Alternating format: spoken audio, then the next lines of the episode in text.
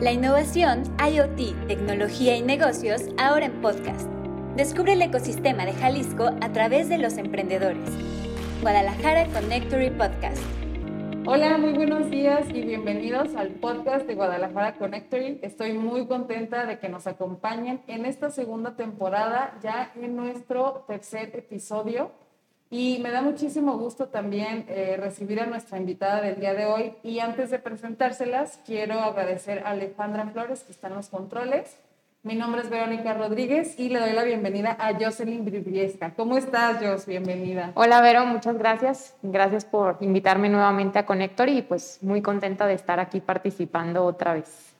Muchísimas gracias a ti y estoy sumamente emocionada por conocer eh, y, y, platicar acerca de tu historia, de tu desarrollo dentro de, de, este mundo de la ingeniería, en donde cada vez más mujeres son parte de. Y bueno, pues hablaremos de ese tema y, de, y en general pues de tu historia y tu trayecto hasta llegar a donde te encuentras el día de hoy. Pero ¿qué te parece si vamos empezando desde el inicio? Eh, ¿Cómo empieza Joss a adentrarse en todo este mundo de la ingeniería? Eh, ¿Decides estudiar una carrera? ¿Cuál es y por qué? Muy bien, pues yo creo que desde ahí, este, pues fue algo como que súper inesperado, ¿no? Porque realmente en mis planes nunca estaba o nunca estuvo el estudiar la ingeniería Primero, eh, yo me, visualizaba en un, futuro en el diseño, en el diseño de producto. Eh, siempre había sido lo que me había gustado, lo que me había emocionado y el realizar maquetas, prototipos, eh, toda esta cuestión de materiales, siempre me ha encantado, ¿no? Entonces yo cuando empecé a buscar eh, entre las distintas ofertas eh, con las diferentes universidades, pues buscaba eso, ¿no? El diseño, diseño industrial, diseño integral. Y a lo mejor ahí por cuestiones de deficiencia en, la universidad a la que yo quería entrar en su, en su proceso de, de promoción que no me encantó, como que me dio más tiempo de seguir buscando y en un momento dado llegó una amiga mía de toda la vida que estaba eh, pues investigando otra carrera, que era la Ingeniería de Innovación y Diseño, que en aquel momento era como lo nuevo. Y ella siempre ha sido buenísima vendiendo, ¿no? Entonces llegó y, este, me la vendió tal cual. no, y es que mira, y está padrísimo porque aparte del diseño tiene la parte de ingeniería, entonces estás más completa. Este, y pues vas a aprender más y bla, bla, bla, y todo esto. Entonces me la vendió padrísimo. Fui a la universidad, me la vendieron también padrísimo, me encantó y al día siguiente me inscribí, tal cual, así. Al día siguiente, bueno, no me inscribí al día siguiente, hice el examen de admisión y al día siguiente tal cual. Y, este, y ahí me quedé, ¿no? ¿Y de dónde viene, en tu caso, este gusto por el diseño, por el prototipo? O sea, ¿tuviste alguna inspiración en tu casa? ¿Qué veías? ¿Qué te, qué te va guiando hacia eso? Pues mira, en mi casa... Eh, mi papá siempre ha sido alguien a quien le gusta siempre estar como que ocupando su tiempo libre en algo y siempre estaba haciendo en la casa algún arreglo. Eh, es alguien que, que, sabe hacer de todo, ¿no? A todo le hace, que si es la carpintería, que si es la fontanería, que si es la costura, que si es la, este, el jardín, lo que sea, ¿no? Entonces como que de ahí aprendí a, a, tratar de hacer siempre las cosas yo por mí misma, ¿no? Y, y también este, le gustaba mucho como que transformar cosas, ¿no? Buscarles una nueva vida a algunas cosas y a lo mejor si había alguna mesa por ahí este, y le encontraba un nuevo uso que ya, que ya no esté arrumbada, pero ahora que se vea más bonita y la arreglaba y la dejaba linda, como que también de ahí este, empecé yo a, a, seguir sus pasos, ¿no? Desde el momento en que me quise cambiar de cuarto, fue así como que yo lo diseñé y yo fui y agarré cosas y las transformé y las las, las modernicé, pinté y demás. Este, y pues desde chiquita me había gustado el, el, toda la cuestión de cosas manuales, ¿no? El pintar, el dibujar, el, pues cualquier cosa que tuviera que ver con la creatividad siempre me había gustado mucho. Y en la, universidad, en la preparatoria entré al módulo de, de diseño y este, ahí estaba entre si quería diseño o arquitectura. Y bueno, pues me fui al final por el diseño y, y, pues por de esta allí, parte. allí fue. ¿Y qué pasa con esa, con esa Joss creativa que le gustaba, le gustaba hacer prototipos sin eh, armar, desarmar, diseñar? Cuando entra la ingeniería, o sea, te sorprende lo que ves, dices, ah, qué padre, sí, no me imaginaba esto, pero me gusta. No sé, me da curiosidad como saber este, cuál es tu reacción ya estar estudiando esto. Pues me gustó mucho más porque ya no, no solamente, digo, a lo mejor eso también se ve en otras carreras que solamente sean diseño, pero ya no era nada más como ver el hacer las, eh, los materiales y eso, ¿no? Aprendí mucho de procesos que obviamente tiene mucho que ver con la ingeniería eh, desde el programar una CNC y así, ¿no? Entonces ya, ya empecé a ver ahí un poquito más la parte de ingeniería que era programar de repente, a lo mejor no tan profesional como un ingeniero en electrónica, pero veíamos un poquito de programación, que veíamos el cómo hacer un embobinado, ¿no? Empezamos a ver un poquito más de electrónica y este, electricidad, etcétera, eh, distintos procesos de manufactura Sí, ciertamente no era como que mi parte favorita. A mí lo que me encantaba estaba, era estar metida en el taller, ¿no? Lo que siempre me ha gustado, a la fecha me sigue gustando mucho meter mis manos a hacer cosas, ¿no? Sí. En mis tiempos libres es lo que hago. Entonces, eh, y ya muy al final de mi carrera empecé a, a participar en un proyecto eh, de Modutram, eh, en el que la universidad en la que yo estaba participó en realizar el diseño de exterior de una cabina, ¿no? De una cabina de estas que van por el monorriel. Este, y, pero ahí pues yo seguía en la parte de diseño únicamente, ¿no? Pero ahí fue como que empecé a involucrarme un poco en la parte, digamos, automotriz o algo así. Y seguido de eso, eh, empecé a participar en un plan de, era un concurso para de, de diseños de innovación con una de las empresas automotrices y yo entré como de la diseñadora. Entonces fue como ahí que empecé a también a conocer un poquito más de la industria automotriz, que para mí la verdad era algo súper desconocido que, que ni, ni por aquí me pasaba, ¿no? Incluso como ajeno, ¿no? Sí, súper ajeno. O sea, yo ni por aquí me pasaba tampoco el nombre Bosch ni nada.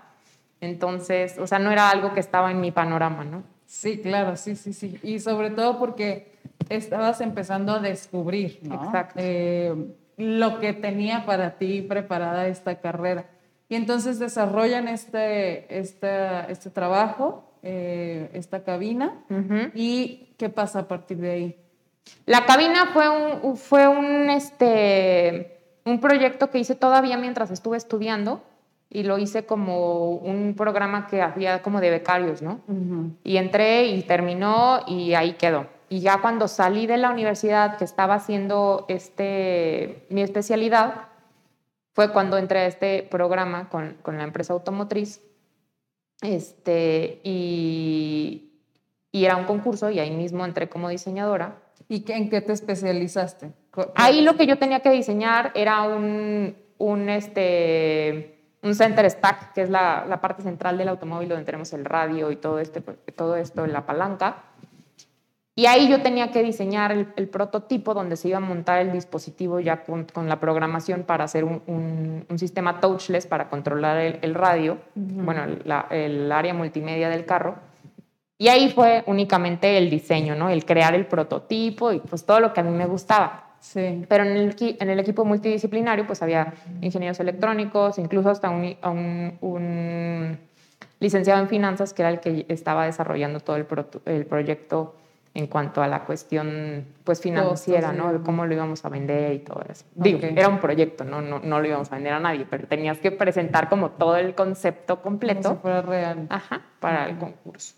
Y de ahí pues empecé yo a ver este, cómo trabajaban en la empresa y, y, como que me entró la espinita de que dije, bueno, pues este es un mundo que no, que no había este, conocido y se me empezó a hacer interesante y fue cuando empecé a como a buscar las oportunidades de, de entrar e integrarme a, a, ese mundo laboral en la industria automotriz. o sea, es como la primera vez en la que ya consideras eh, seguir desarrollándote, ¿no? En esa parte. Exacto. Y aquí ya, o sea, tú terminas tu especialidad em, y entonces comienzas a buscar y qué, qué, sucede, a dónde te acercas, a donde llegas. Sí, justo cuando estaba en este programa, yo estaba, lo, estaba, lo estaba realizando, iban a ser como tres meses del concurso, nada más, y mientras yo estaba buscando trabajo, ¿no? Yo estaba buscando igual en el área de diseño, eh, en ese momento estaba buscando algo como diseño de mobiliario, diseño de producto, estaba haciendo entrevistas y todo, en lo que pues estaba ocupada acá también en el, en el concurso.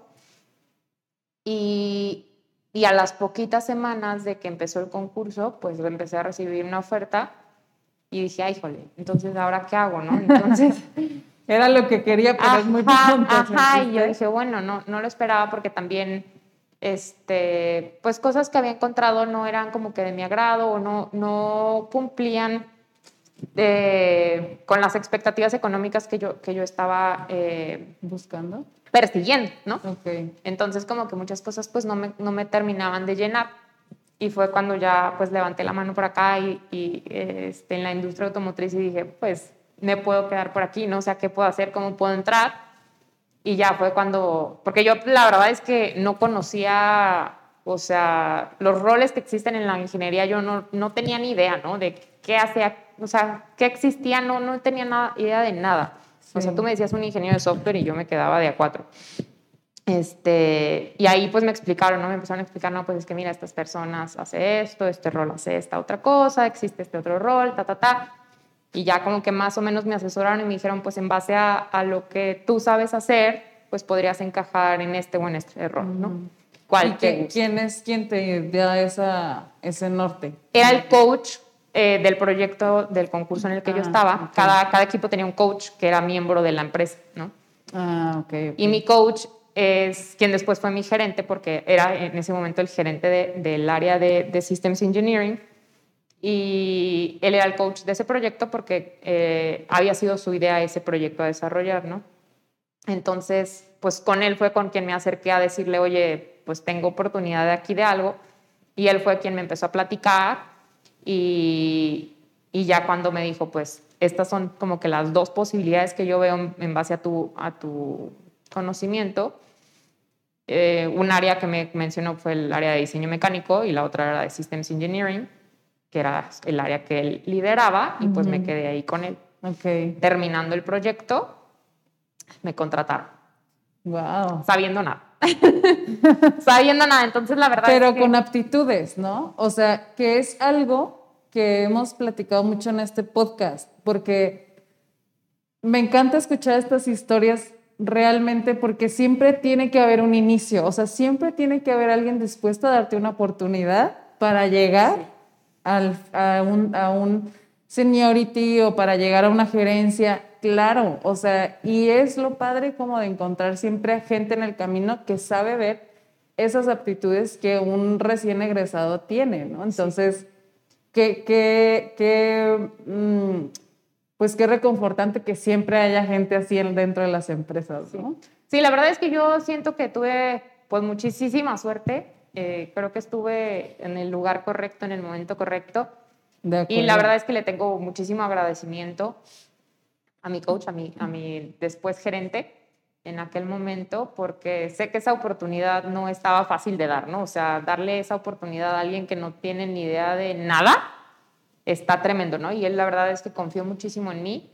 Pero algo que sí creo que en ese momento me, me, me hizo fuerte y que creo que es algo que yo, pues sí recomendaría que, que todo el mundo hiciera es que, pues confíes, ¿no? Y que, y que te avientes a, buscarte una oportunidad, que creas en ti, en que puedes hacer las cosas, porque si a lo mejor yo en ese momento me hubiera, hubiera dicho, uy, no, bueno, es que aquí pura gente que sabe muchísimo o, gente que es súper preparada y yo no sé nada, pues no me hubiera animado nunca ni siquiera a preguntar claro. este, si había una oportunidad para mí, ¿no? Y en ese momento yo dije, pues Chin Marín, pues déjame pregunto si en algún momento de su vida quisieran contratarme, ¿no?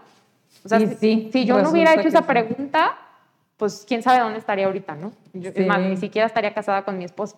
Sí, o sea, sí, eso, como la vida y las decisiones que uno va tomando te van encaminando hacia lo mejor, ¿no? Porque al final, pues donde estamos, claro, es la mejor e-, elección. Entonces ya, te contratan, empiezas en este equipo, ¿cuánto duras en esta empresa y qué haces ahí? Ahí duré alrededor de tres años en ese mismo equipo. Estuve como Systems Engineer, eh, pues llevaba eh, el, liderazgo de proyectos de desarrollo del Instrument Cluster eh, para proyectos de Chrysler. y pues eran proyectos pues bastante high rate, eran proyectos pues yo creo que complejos incluso para, para el nivel de expertise que yo tenía en ese momento. Pero yo creo que ha sido la fase de mayor crecimiento profesional que he tenido, pues siempre, ¿no? Eh, ahí aprendí casi todo lo que sé ahorita. Este, en su momento, como todo, bueno, como todos, yo creo que tendemos a verle muchas cosas negativas a las cosas, pero ahorita, tiempo después de haber estado allí, creo que pues sin eso a lo mejor no hubiera, no hubiera crecido lo que he crecido hasta ahorita. Eh, en ese equipo aprendí muchísimas cosas. De mi jefe aprendí muchas cosas también. En su momento eh, a lo mejor me quejé de algunas este, cuestiones, pero hoy la verdad es que lo agradezco mucho. Y fui Systems Engineer, eh, desarrollé esos proyectos. Como Systems Engineer, pues era era requerimientos, es hacer pruebas funcionales, era dar soporte a manufactura, soporte técnico al cliente, y hacer reflasheos a las plantas del cliente, era cambios de ingeniería, pues eran muchas cosas, ¿no? Era, era, un, era un, un, rol bastante integral a nivel sistema que me permitió conocer perfectamente el producto con el que trabajaba, cosa que me encantaba porque yo sabía y conocía mi producto de todo a todo, ¿no? Sabía qué le dolía, sabía cómo arreglarlo, sabía cómo ensamblarlo, desensamblarlo, programarlo, lo que sea, ¿no? Y, y, aprendí muchísimo ahí, la verdad. Sí, y qué, qué, qué interesante, ¿no? O sea, llevar este proceso de aprendizaje como si fuera el paso dos de la universidad, pero con sueldo, ¿no? siempre me ha parecido como muy lindo cuando existe esta, esta oportunidad de seguir aprendiendo y encontrar equipos de trabajo y justo esa, eso es lo que te quería preguntar. ¿Cómo es para ti ya enfrentarte pues al mundo ingenieril tal cual, donde hay ya muchísimos perfiles, muchísimas formas de, de trabajar y de hacer las cosas? ¿Cómo vives tú ese proceso? Pues mira, yo siempre he sido como que una persona como súper ordenada y súper estructurada de sí, entonces creo que la, la, parte de empezar a conocer un mundo con tantos procesos, con tanto orden, se me hizo como súper padre, súper interesante. ¿Te sentiste en... Sí, yo me dije, wow. Como pez en el agua. Sí, a mí me encantaba eso de que formato para esto, formato para el otro. Me encantó y, y empecé como a, adoptar ¿no? todo ese tipo de, procesos y, siento que por ese sentido no fue como que tan complejo para mí adaptarme porque para mí mm, le daba más sentido a las cosas el entender el por qué y cómo y, para dónde, ¿no? Y qué esperar. Y lo hizo más fácil para mí que no tenía experiencia incluso tanto como en ingeniería como el resto de mis compañeros, porque ahí prácticamente todos eran ingenieros electrónicos, ingenieros mecatrónicos, y pues yo no era tan, tan técnica como ellos. Sí. Entonces, el tener una guía para mí fue como de mucha ayuda, ¿no? Eso me ayudó a como entender y estructurar las cosas y poder llevar a cabo de una manera correcta mi rol, ¿no? Sí, este, sí fue difícil al, al inicio, porque pues era una recién egresada, mujer y en aquel entonces no había, en aquel entonces hablo como si hubiera, hubiera sido hace añísimos, ¿no? Digo, pero realmente... Han cambiado mucho las cosas. Sí, sí desde entonces hasta ahorita sí he visto un, un, mayor ingreso de mujeres al área, al área de ingeniería, ¿no? Sí. En aquel entonces éramos como que súper poquitas las mujeres que había ahí en el área de desarrollo. ¿Cuántas eran más o menos, te acuerdas? Híjole, pues no sé, o sea, si yo a lo mejor te puedo decir, si éramos 10 a lo mucho, a lo mejor, o menos, ¿no? No sé, no, no las cuento tan fácil, pero, pero éramos muy poquitas en, un bonche de hombres, ¿no? Sí. Entonces sí era como que me sentía observada a ratos, porque sí era como de la mujer, ¿no? O sea, iba y, y este... ¿Y sentías más juzgado tu trabajo? Sí, sí, de hecho, sí, en varias ocasiones, situaciones que pasaron ahí, pues era muy evidente. Y hasta en algún momento sí me llegaron a decir de algunas personas de que, pues cuando entraste creímos que no, no lo ibas a lograr, pero nos sorprendiste, ¿no? De Qué fuertes palabras, ¿no? O sea, ¿y cómo te lo tomas tú? Porque al final de cuentas uno está enfocado en conseguir este pues mantener una posición, en dar un trabajo, un resultado excelente y demás. Pero ¿cómo te tomas el que te hagan ese tipo de comentarios? Digo, de alguna forma sí algo remueve, ¿no? Sí, como que es algo que se me quedó muy, muy grabado, como que sí me quedó alguna marca, pero también que me hayan dicho, pero me sorprendiste, como que me relajó un poco, ¿no? Pero como que dije, ¿no? ya que más, ¿no? Pero, pues sí fue algo que, que a lo mejor de cierto modo creía que podía pasar porque incluso cuando yo estaba buscando trabajo antes de llegar allí, llegué a sentirme con desventaja, ¿no? Incluso por, por, por, lo que comentas, ¿no? Por el tipo de ingeniería que la mayoría tenía y, y, tu no, incluso en otras, en otras industrias en las que estuve buscando trabajo, pues en aquel entonces era como muy girly, ¿no? Y era como, pues me gustaba mucho andar en taconada y el vestido y peinada y todo así. Digo, no estoy diciendo que lo haya dejado por completo, pero sí te cambia de, cierta manera, ¿no? Por ejemplo, yo antes de entrar a, a la industria tan ingeniería nunca usaba tenis, nunca había usado tenis y los empecé a usar ahí porque todo el mundo usaba tenis, ¿no? Y era como... Y era así, este, incluso las primeras veces que usaba tenis de que me decían, te ves rara y yo sí traigo tenis. Entonces, eh, en algunas de las entrevistas a las que asistí antes de empezar a trabajar, este, desde el momento en que yo llegaba a la entrevista decía, no voy a quedar, ¿no? Me acuerdo un día que llegué a una entrevista y pues mm, malamente yo iba en mi entrevista, creo que es un error que de repente algunos cometemos, de que en traje y camisa y todo así, traje sastre, porque era lo que me habían enseñado en la universidad. Y desde el momento en que veo venir a la señora que me iba a entrevistar en bota industrial, jeans y así, dije, ¿qué hago aquí? Ya me tengo que ir. O sea, está súper fuera de lugar lo que estoy haciendo, ¿no?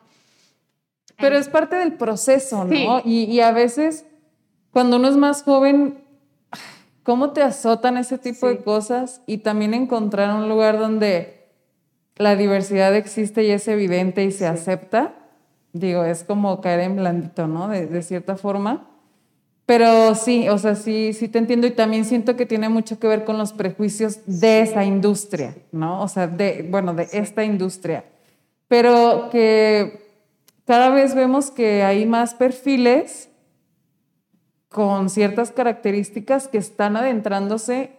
Yo lo veo, por ejemplo, en el mundo del desarrollo, de la innovación, eh, del IoT, ¿no? Cada vez hay más gente porque se sabe la necesidad y además de la necesidad, la cantidad de oferta laboral que existe, ¿no? Entonces, yo digo, ¿para qué seguir estudiando? Bueno, no quiero mal aconsejar, pero ¿para qué seguir estudiando administración de empresas, este, derecho? No estoy menospreciando, pero hay un mundo de oportunidades que, que si más jóvenes hubiéramos tenido a la amiga que les vendió la carrera de ingeniería en innovación, más gente se hubiera acercado a ella, ¿no? Entonces es, es, como muy importante recalcar eso y, y, qué bueno que tú pues entraste, ¿no? Ahí. Entonces, bueno, eh, volvamos a tu experiencia. Esto que nos platicas del equipo que estuviste tres años, esto es en Continental, ¿cierto? Sí, es en Continental, estuve ahí tres años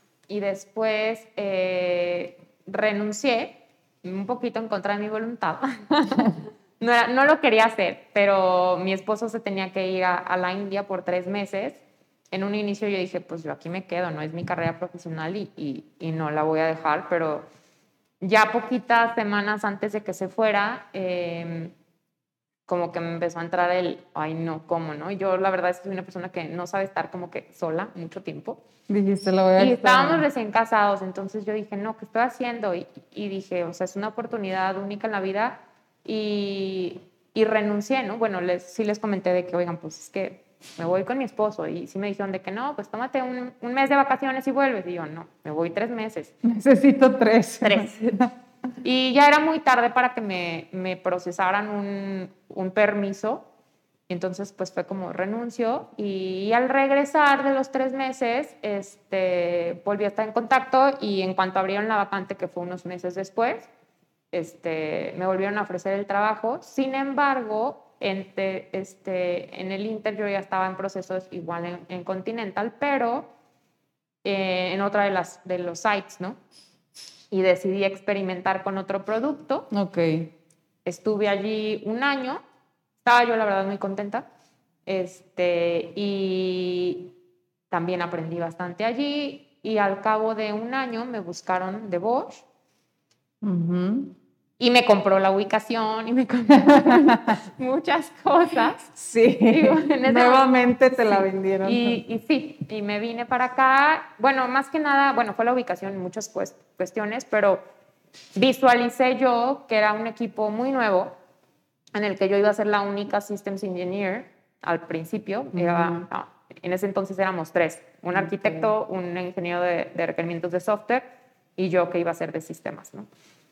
Entonces yo me proyecté y dije, si estoy allí primero, puedo ser líder Claro. en un futuro y yo Claro. puedo ser quien arme ese equipo. Y por eso me vine, la verdad, porque me proyecté y dije, ese es mi target, ¿no? Y sí, Buenísimo. este, pues hoy soy la líder. Lo logré. Hoy soy la líder. Qué padre. ¿Y ahorita cuánto ha crecido ese equipo? Porque dices que eran tres ahora. Ahora, eh, bueno, ese equipo que eran tres más el gerente, ahora eh, estamos divididos en tres grupos, software, hardware y systems. Eh, mi equipo de systems somos 10, el equipo de software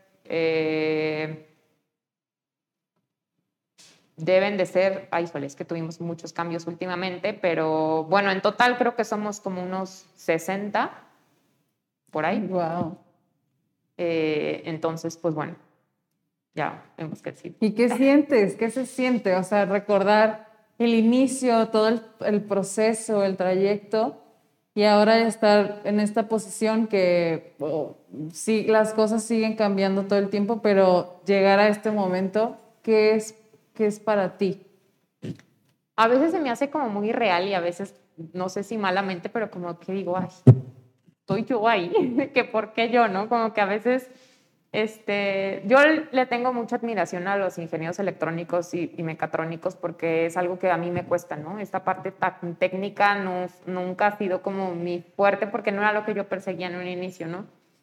Este, claro que he aprendido muchísimo, pero yo les tengo mucho respeto, ¿no? Entonces, como que como líder quisiera poder darles el soporte completo y, y- y a veces ser la que sabe más que ellos, ¿no? Pero obviamente eh, en muchos aspectos pues yo los he entrenado y todo, este, pero siempre tengo como que una presión en mí misma de tener que saber más o, o- o de seguirme desarrollando para no quedarme como que tan abajo, ¿no? Eh, Y, que fin- y también es como estos skills, eh, no, de, no técnicos, pero sino de liderazgo, que al final del día son los que hacen que un equipo triunfe, ¿no? O sea, que está también esta otra parte de tú cómo los guías. Y, y, o sea, sí entiendo esta cuestión como de querer dominar el conocimiento, pero la guía creo que es lo siempre lo excepcional de un, de un líder de proyecto, ¿no? Pues sí, mira, la verdad es que yo siempre le he dicho a mis líderes, ¿no? Digo líderes porque he cambiado últimamente de líderes bastante, estando en el mismo equipo, pero siempre les he dicho, ¿no? O sea, cuando me preguntan de qué, qué- cómo te proyectas, y claro, o sea, yo estoy en, en Bosch porque busqué esta posición, porque la visualicé, pero tampoco estoy enganchada, ¿no? Yo, yo no estaba buscando esta posición por tener el poder o por poder mandar gente, ni mucho menos, ¿no? Entonces siempre Sí. les he dicho de que si en algún momento mi equipo no está contento, no estoy dando los resultados o no estoy siendo lo suficientemente buena para mi equipo o dándoles ese valor agregado, yo me regreso a lo técnico sin ningún problema, ¿no? Tengo, desde que empecé mi carrera, he desempeñado el mismo rol y, y, no tengo ningún problema con seguirlo trabajando, ¿no? A la fecha sigo trabajando en proyectos. Sí he pedido como que de repente levanto la mano y la saco del agua porque este, es complicado llevar ambos roles a la vez, este, pero o uno u otro no tengo problema, ¿no? Sí. Este, pero siempre trato de, de buscar por lo mejor al equipo. No me gusta ser la líder mandona o impositora, ni mucho menos. Este, trato de ser empática, de conocerlos y y pues tratar de buscar como que lo que haga feliz al equipo y que los mantenga contentos en el equipo y que haya como que una buena pues sinergia entre todos. Este, claro. Y eso es como que lo que trato de aprender, lo que trato de desarrollar en mí para poderlo llevar de la mejor manera. De repente como que también eh, un área que, que trato de trabajar es el cómo comunicar las cosas con ellos. De repente hay, pues todos son diferentes, ¿no? Entonces cada situación se tiene que hablar de distinta manera y de repente no me gusta lo que les tengo que decir. Entonces eso se me hace como difícil, ¿no? El cómo decirlo sin, sin hacerlo mal. Sí, y que hay miles de formas de pensar, de ver las cosas, de recibir los mensajes o de interpretarlos, ¿no? Digo, siento que ese es un reto, pues, de todos los días, como que no puedes decir esto ya lo tengo cubierto y no volveré a tener ese tema, sobre todo cuando hay cambios en los equipos y demás. Pero al final de cuentas es pues parte de, de lo que te toca hacer, ¿no? Como en esta, en esta posición. Oye, ellos, y cuéntanos, ¿qué, qué, qué viene para ti? ¿Qué te gustaría? Eh, ¿Estás este, como eh, buscando cómo aprender más cosas, desarrollar otras? ¿Qué traes en mente ahorita como para conocer qué es como los siguientes pasos para, para ti? Yo siempre he tenido súper claro que una de, la, de mis gaps, mis mayores gaps, es la parte de negociación, ¿no? Entonces creo que es un skill que es bastante necesario cuando eres un líder. De acuerdo. Entonces es un área en la que quiero crecer, que quiero enfocarme en fortalecer. Eh, y que creo que es súper requerida para los siguientes pasos que, que voy a dar, ¿no? Entonces, eh, pues eso, principalmente eso em, y el enfocarme en aprender también en cómo desarrollar las competencias de mi equipo, ¿no?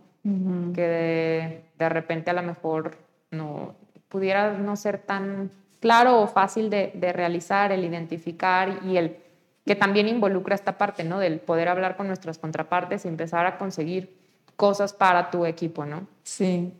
El, y desarrollar también este networking con contrapartes de distintas, distintas localidades que pues a lo mejor todavía no he creado, ¿no? Creo que eso es este, en las dos cosas que quiero trabajar y desarrollar para poder traer más valor tanto para la localidad y que crezca el equipo y pues obviamente traerles más beneficios a, a, mi equipo, ¿no? Sí, mm, se me hace sumamente interesante que lo tengas tan claro y creo que cuando, cuando uno tiene como muy claros sus objetivos llegan, ¿no? O sea, porque hay esa, esa determinación y de alguna forma el mismo camino te va acercando a eso, ¿no? Definitivamente. Y yo, fíjate que aquí en el podcast como te platicaba fuera del aire, nosotros buscamos que sea un espacio para conocer perfiles tan eh, interesantes y diversos como, como los hemos tenido ya en dos temporadas de, del podcast. Y también nos gusta mucho como esta parte de inspiración, ¿no? Que las personas que lo escuchen encuentren tal vez alguna respuesta a lo que estaban buscando o tal vez están apenas definiendo a dónde se quieren enfocar y casi siempre le hacemos a nuestros invitados una pregunta. Eh, estamos enfocados entre las personas que ya decidieron emprender y están desarrollando algún negocio, pero también otras personas que están trabajando dentro de corporativos en una empresa desarrollándose profesionalmente. Y en este caso nos gustaría preguntarte, ¿tú qué, cuál es el mejor consejo que le darías a una mujer que está dentro de, de este mundo ingenieril eh, y está a punto de, pues de determinar cuál es su, su carrera profesional, ¿no? ¿Qué le dirías? Pues mira, una, yo creo que primero tienen que estar como súper claros de qué quieren conseguir, ¿no? O buscar. Ciertamente, ya después cuando yo empecé a, buscar trabajo, me di cuenta que a mí me hubiera servido muchísimo, más que hacerte ese examen que de repente algunas este, escuelas hacen de ¿cómo se llama? Orientación profesional, que nada más te hacen un examen preguntándote qué te gusta hacer y, y, a mucha gente le sale de que filósofo y cosas así que dices, o sea, y, de qué voy a vivir, ¿no? Digo, habrá quien sí viva de eso, pero si le sugieres a todos ser filósofos, pues bueno. Entonces creo que si más que hacerme ese test y me hubieran dicho el diseño y me hubieran dicho la realidad del mercado, y me hubieran dicho la realidad de los sueldos de cada tipo de carrera eh, y las oportunidades que hay para cada una de ellas, a lo mejor yo hubiera tomado una decisión distinta a la que tomé a la hora de empezar a, estudiar. ¿no? Okay. no me arrepiento a lo mejor de haber estudiado lo que estudié. Estoy contenta con lo que estudié eh, y está bien. Pero a lo mejor mi decisión hubiera sido otra si hubiera sabido qué tanta oferta había en el área de diseño, eh, y las distintas oportunidades que había en otras carreras, que a lo mejor no, ni siquiera las sabía, ¿no? Porque en ese momento mi ignorancia, mejor en cuanto a cuáles eran todas las carreras y qué hacía cada quien en, una de esas carreras al terminar de estudiar, si yo lo hubiera sabido, a lo mejor hubiera decidido por otra cosa, a lo mejor hubiera dicho, ay, pues en esto también soy buena, no lo conocía, pero también puedo ser muy buena, ¿no? Sí, claro. Entonces creo que si alguien tiene la posibilidad de, encontrar esa guía o de preguntar o de investigar, a mí me hubiera gustado hacerlo, ¿no? En ese momento no, no supe que, pues no, simplemente no, no se me ocurrió, ¿no? Y, no, no sabía que, que iba a venir después. Porque sí, como te menciono, de repente cuando empecé a buscar trabajo de lo que yo quería, que era diseño, pues eran unos sueldos que la verdad no. Incluso mi papá me decía de que, ¿cómo es que te van a pagar menos de lo que yo pagaba de colegiatura? empezando por ahí, no nos salen las cuentas. Entonces, pues no, ¿no? Y yo sí me sentía muy mal porque yo decía, híjole, pues tienes razón, o sea, él pagaba lo que pagará y me van a pagar muchísimo menos, digo, entiendo, ¿no? O sea, te están pagando por cero experiencia y todo y poco a poco va subiendo, ¿no? Pero pues sí, no hacía mucho match, ¿no? Entonces, eh, eso es una cosa, creo que el entender bien el mercado de laboral, el entender en qué vas a trabajar, porque una cosa son las clases y las actividades que te vayan a hacer, y otra cosa es qué vas a hacer allá afuera. Claro, No tiene nada que ver lo que haces en el salón con lo que haces en una empresa, ¿no? Justamente hace dos días uno de, nuestros compañeros del team de, de Connectory nos estaba preguntando, ¿qué estudiaste y a qué te dedicas? Sí, todos sí. que... Sí, no, o sea, aunque tenga relación muchas veces eh, tu carrera con tu trabajo, no es igual, ¿no? Entonces, a lo mejor te gustaban tus clases, pero ya el oficio, no, ¿no? Entonces, una es empezar por ahí. Y la segunda es siempre seguirte preparando, este, creer en que puedes hacer las cosas y echarle ganas, ¿no? Porque Ofertas laborales y gente contratada hay cientos de años, ¿no? Sí. Pero ¿cuál es tu diferenciador entre tú y esos otros 100 que entraron el mismo día que tú, ¿no? De acuerdo. O sea, no puedes llegar y entrar a sentarte a un escritorio y esperar que te promuevan por haberte sentado ahí todo el año. Entonces, ¿qué va a hacer que a ti te promuevan eh, o que destaques de los otros, ¿no? Este, el que, tenga una el que tengan dos personas el mismo puesto por el mismo tiempo no significa que vayan a caminar al mismo ritmo. ese paso o ese ritmo lo defines tú con tu esfuerzo, demostrando que puedes con más. Y tú eres quien lo va a acelerar o lo va a, a detener según lo que estés haciendo. Entonces, porque hay muchas personas que llegan pidiéndote una promoción y es que ya llevo dos años y, y, este, y no he visto nada, ¿no? Y qué resultados estoy viendo yo de tú, lo que has hecho, ¿no? Y muchas veces tiende la gente a, compararse de que, es que a ella lo promovieron y entramos el mismo día. Sí, pero ya viste sus resultados, ya viste lo que ha hecho, ya viste que se propone hacer cosas extras, ya viste que propone ideas para mejorar nuestros procesos, ya viste su feedback, ya viste que ayuda a todo el mundo, ya viste que entiende perfecto, ya viste que a lo mejor no ha cometido errores. Todo ese tipo de cosas, claro que importan y claro que también importa el, su actitud, ¿no? O sea, hay gente que a lo mejor desarrolla su proyecto súper bien, pero su actitud para con el equipo, su actitud para con el resto de las personas con las que trabaja es pésima, ¿no? O que si se necesita que apoyen a, por alguna razón a la empresa, al equipo, calladitos, ¿no? Nada. Entonces, ese tipo de cosas que te demuestran si eres una persona en la que se puede confiar, porque una cosa es que tú puedas confiar en tu empresa y otra cosa es que la empresa pueda confiar en ti, ¿no? Y que pueda contar en ti. Entonces, tienen que ser, ser conscientes de que todo lo que hagan, tanto laboral como personal, de cómo contestas y todo eso, tiene que ver en cómo vas a tú definir tu, tu camino en tu carrera profesional, ¿no? Totalmente de acuerdo. Y entender también que aquí es como un rancho, ¿no? O sea... ya de plano la comparación. Sí, de veras. O sea, todas las empresas, o sea, la gente se va moviendo de una empresa a otra empresa y aunque no lo creas, las relaciones personales que desarrolles con las personas que trabajan en un futuro puede determinar muchísimo para ti el día que estés buscando una oportunidad en otro lugar. Entonces, hay gente que se va de la empresa y dice, ya, me olvidé de ellos, ¿no? Y a la vuelta de la esquina ya se topó con ellos otra vez. Y si, y si hiciste una mala relación allí y le preguntaron a esa persona que qué opina de ti, pues ya perdiste, ¿no? Sí, fíjate, yo, eso que dices es muy cierto. Y es algo de lo que se vive mucho aquí en Connectory, que le llama, es el, eh, el, tan, el tan famoso networking, que luego ya es una palabra que hasta se ha puesto de moda, pero es eso. Sí, tal cual. O sea, es cultivar tus relaciones profesionales, incluso este, amistades y demás, porque precisamente no sabes después qué vaya a pasar con esas, con esas relaciones, ¿no? Yo lo veo en mi caso que estudié algo más orientado a comunicación. Muchos de mis compañeros de clase son ahora los líderes de medios de comunicación.